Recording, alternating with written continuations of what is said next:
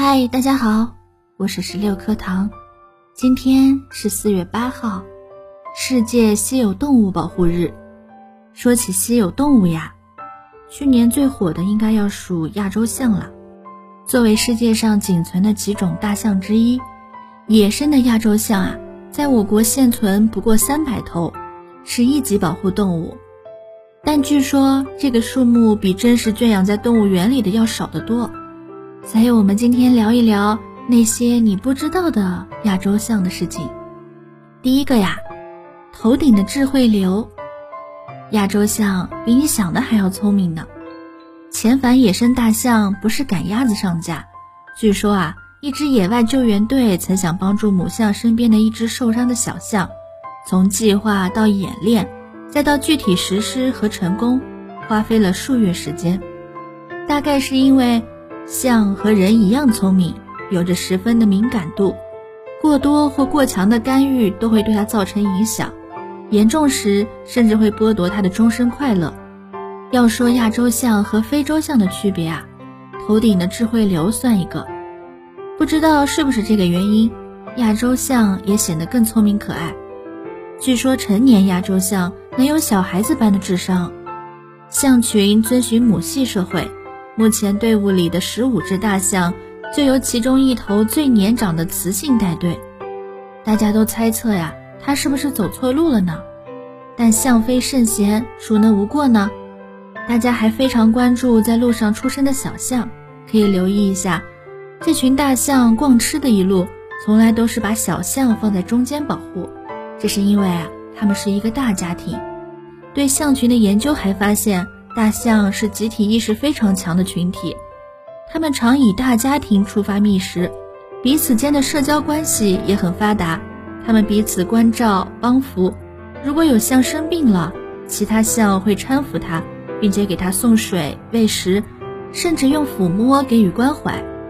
不过研究啊也发现一些趣事儿，比如大象也有恋爱障碍，那些不够强壮的雄性。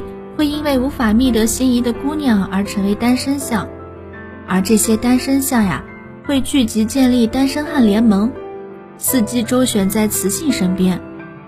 此外，大象的聪明还表现在经验及记忆的分享，它们的记忆力非常棒，脑化商数呈现出和人类大脑相似的结构，它们记得什么季节到哪里找吃的，也可以将自己的生存经验。准确无误地传递给同伴和后辈。据说啊，经历过灾难的大象成年后依然可以准确地识别灾难来临前的预警。但这样的好记性也让大象非常容易对外界的伤害产生长久的印记。第二个呀，大象爱酒，铁锅和被子他们也没放过。去年的五月份呀，峨山县玉林村一位村民家中。摄像头拍到了大象在他家戏耍的场景。当时呀，有四头大象大摇大摆地闯入院子，四处翻找，把一扇房门撞变形了。最后舞弄了一阵子酒缸塞子，扬长而去。联想到之前的新闻里说，小象豪饮两百斤酒遭醉倒，两头成年大象或因酒醉掉队。其实呀，大象并不是喜欢酒，是喜欢酒精的味道。这种味道和发酵了的水果太相似了。某种意义上呀，能在自然界中闻到酒精的味道，就说明附近有成熟的果实。所以，如果大象真的饮酒了，并不是出于某种嗜好，而是误以为里面藏着它喜欢的食物。要不然呀，就像网友说的，那把大象灌醉就可以带回去了。比如饮酒啊，有研究者还观察到。大象曾吃铁锅和被子，这里说的真的就是我们炒菜的锅和睡觉盖的被子。不过呀，大象实属是被逼无奈了，因为在外界找不到盐分，而这些东西上面散发着盐的味道，和酒一样。大象也不是喜欢盐，而是身体需要盐，因为大象在植物中获取的盐分很少，但是生理却需要盐来补充养分。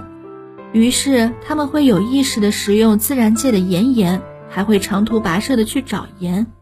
他们对盐的气味也很敏锐，只要闻到这样的气味，就会用鼻子卷起来想尝尝。所以啊，在饲养和保护大象的区域，会专门有人埋下食盐来吸引大象。可是野外的大象啊，却在环境中不能随时获得养分，所以它们才闯入人居，伺机对带盐的气味的物品下手。动物是人类的朋友，它们怎么回应和我们如何对待有着积极的正向关系。从我做起，没有买卖就没有伤害。未来人类的发展该如何与自然和谐相处？人与动物如何取得平衡关系？都是值得我们长久思考的事儿。